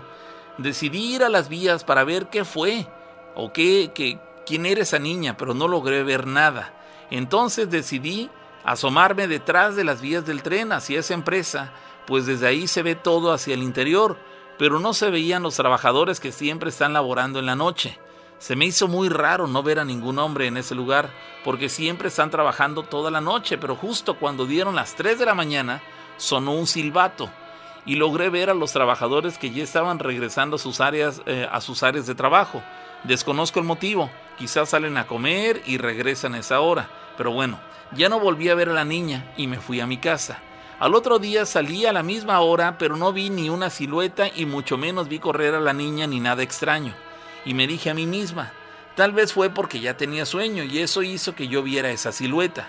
Entonces me subí a las vías del tren, dice, y me asomé, me asomé hacia dentro de la empresa. Y mi gran impresión fue que vi caminar por dentro a un señor vestido de negro. Quiero pensar que es el vigilante de ahí, pero lo que más me sorprendió fue que atrás de él iba caminando la niña. Yo le grité y le hice señas desde las vías al señor, pero no me escuchaba. Cuando de repente perdí de vista al señor porque se fue hacia un lugar más oscuro y también perdí de vista a la niña. Eso fue hace como cuatro meses. Me dio mucho miedo y ya no salí a ver. Hasta hace como un mes que volví a salir y volví a ver a la niña. Luego Salió mucho humo, así lo describe, salió mucho humo, es como un horno, quiero pensar. Me metí corriendo a mi casa porque me dio mucho miedo y al otro día decidí dejar de rentar esa casa. Hoy en día rento otra casa por Fortín de las Flores ya que es muy tenebroso el pensar que algún día fuera a ver a esa niña cerca de la casa donde rentaba. De igual manera pensé ir a la empresa, esa que se llama Manufacturera 3M, pero, ¿qué tal y me dicen que estoy loca o de plano me echan a la policía por estar asomándome? Simplemente no me iban a creer. Espero si alguien de ahí escucha mi historia, pues yo solamente quiero decirles que estén atentos, porque entre las 2 y 3 de la madrugada, una niña corre por la barda para la gente que trabaja en esta empresa. Manufacturera 3M. Esta chica les hace un llamado a todos ustedes porque entre las 2 y las 3 de la mañana una niña corre por la barda y camina dentro de esa empresa y se pierde entre la luz de donde están trabajando las personas o quizá yo no logro verla. Gracias por, eh, por mi historia y es, la que es lo que te quería platicar, es lo que nos dice esta persona. Ahí está el llamado para la gente que labora en este lugar y tomen sus precauciones. Siempre es bueno estar prevenido ante cualquier vicisitud que pudiera presentarse y en este caso esta chica le hace el llamado a ustedes que laboran en ese lugar para que tomen sus precauciones. ¿Qué tal Pau? Dice, buenas noches, quiero contarles una historia que pasó en un pueblo que pertenece a Songolica. Fue un día normal que fuimos mis amigos y yo a jugar un partido de fútbol. Cuando regresamos pasamos a tomarnos un refresco, una gaseosa, como le dicen en otros lugares, mientras una uno que dice una plática, uno de mis amigos se fue a su casa porque dijo que tenía que hacer cosas. Mi amigo y yo siempre después de un partido nos íbamos juntos, pero esta vez él se quiso adelantar. Al otro día nos citamos los amigos para planear otro partido y él nos contó que le sucedió algo muy feo, algo muy desagradable, que justo cuando iba caminando pudo notar a unos metros un poste de luz en el cual un hombre de negro demasiado alto, así nos lo describe, un hombre de negro demasiado alto, estaba recargado sobre el poste. Él, él nos pudo, él no pudo descubrir que el hombre, así, ah no, perdón, él nos pudo describir, es que aquí dice descubrir, él nos pudo describir que el hombre portaba un sombrero y una gabardina que le llegaba hasta los pies. Entonces lo que él decidió hacer fue regresar a avisarnos lo que acababa de ver, pero en segundos ese hombre había desaparecido y lo único que hizo fue salir corriendo a su casa. Todo esto ocurrió alrededor de las 8 de la noche y en ese pueblo no hay alumbrado público, solo se, se notaba la luz de la luna. Aquí aparece en esta historia, acerca de la anécdota, pero aparece otro personaje similar al de otra historia que platicamos esa misma noche, donde describen a un hombre demasiado alto que se, aparece o se le aparece a las personas en lugares inapropiados. ¿Se acuerdan que hace un rato les platiqué de la otra historia en la cual la chica vio un hombre como de 3 metros de altura y que conforme ella empezó a rezar no tuvo miedo y siguió caminando hacia ese hombre? Este, este supuesto hombre muy alto vino reduciendo su estatura hasta terminar siendo un perro demasiado grande, pero un perro al fin, recargado ahí de un poste, que le, que le mostró los dientes gruñéndole. Pero bueno, aquí hablamos de otro personaje similar en el sentido de que era un hombre demasiado alto con características un tanto extrañas, con sombrero y una gabardina que le llegaba hasta los, hasta los pies. ¿Alguien más? Eh, nos hace llegar una historia. Ah, ok, es este, nuestro amigo desde Argentina. Dice, buenas noches, Che. Dice aquí Jesús reportándome desde Argentina para compartirles una anécdota más vivida cuando aún era niño. Espero ser de su agrado, nos dice. Me sucedió cuando andaba por los siete años más o menos, iba a la escuela primaria aún. Aquí en Argentina el año escolar empieza los primeros meses del año, pues es verano aquí, o sea que para las vacaciones de julio estamos en pleno invierno. Justamente lo que les contaré me sucedió en este mes, en, julio. Todos los compañeros de clase nos íbamos de excursión a una ciudad cerca, no más, de aquí de mi misma provincia. Recuerdo que hacía un frío terrible. Era un día viernes. Mientras nosotros estábamos afuera de la escuela esperando el colectivo para viajar, ustedes le llaman camión, eh, el resto de la escuela permanecía en clases. Estaban algunos padres junto a nosotros que son los que nos iban a acompañar en el viaje. Yo estaba justo al lado del portón principal de la escuela, junto a mi madre y otros niños más que charlaban entre ellos. Me dio hambre, así que saqué un paquete de galletas de mi mochila y me senté a unos metros hacia el costado a comerlas. Los demás se quedaron donde estaban. Mientras que estaba sentado ahí, pude ver que al frente de la, de la calle, justo al frente de mí, había un niño sentado también. Tenía el uniforme de la escuela, así que supuse que era, que era alguien que se había escapado o algo así. Me llamó la atención un par de, de cosas. La primera es que estaba solo con, el, solo con el uniforme, o sea que estaba muy desabrigado para la ocasión, pues le recuerdo que hacía mucho frío. Y lo otro que me llamó la atención es que entre sus manos tenía algo que manipulaba constantemente. Él estaba con la cabeza gacha, o sea que no le podía ver su rostro. Simplemente lo miré y dejé de darle importancia. Pasaron unos minutos y llegó el colectivo al fin. Y como era de esperar, todos empezaron a alborotar, pues todos querían subir primero. Mi madre se dio vuelta a mirarme y con un gesto me dijo que me, eh, que me quedara ahí nomás. De todos modos, lo, que dice, lo mismo íbamos a subir, o sea, primero o después, pero íbamos a terminar subiendo al, camión, al colectivo. Así que me quedé ahí mirando cómo mis compañeros peleaban por subir. Cuando noté que ya quedaban pocos, me puse de pie mientras me ponía mi mochila. Fue entonces que miré al frente nuevamente porque pude notar que aquel niño también se puso de pie. Llegué a pensar que también estaba esperando el colectivo, pero era algo imposible, pues él no pertenecía a nuestra clase. Es más, nunca lo había visto en mi vida. Era, era un niño como de mi edad. No solo estaba desabrigado, sino que también vestía solo con un pantalón corto. Al imaginarme el frío que sentiría, me conmovió verlo así. Sin embargo, él parecía no sentir frío alguno. Se le veía tranquilo. El colectivo estacionó justo enfrente del portón. Yo estaba unos metros hacia el costado, o sea que por el tamaño del colectivo yo solamente podía ver al frente de la calle donde estaba este niño. Yo, yo me quedé mirándolo, esperando a que cruzara o hiciera algo parecido. Sin embargo, empezó a tener un comportamiento extraño. Pude notar lo que él tenía en sus manos y tanto manipulaba. Resulta que eran unas figuritas coleccionables que en ese tiempo estaban de moda aquí. Se las coleccionaba en un álbum y al completarlo te ganabas un premio. Yo, al igual que todos los niños, me volvía loco por esas figuritas. Y más aún porque me faltaban unas pocas para completar el álbum. Yo no sacaba mi mirada de sus manos. Mientras él las movía yo trataba de reconocer algunas figuritas. Sentía unas ganas tremendas de cruzarme al frente y pedirle a aquel niño que me las enseñara. Fue entonces que en un determinado momento en que levanté mi mirada, noté que él me estaba mirando y sonreía. como mostrándome las figuritas, como invitándome a cruzar para verlas. Miré a mi madre y vi que ella estaba entretenida con las otras madres ayudando a subir a los niños, o sea, que nadie me estaba mirando. En ese momento pensé en cruzarme para ver a ese niño. Total, solo sería un momento, pensé.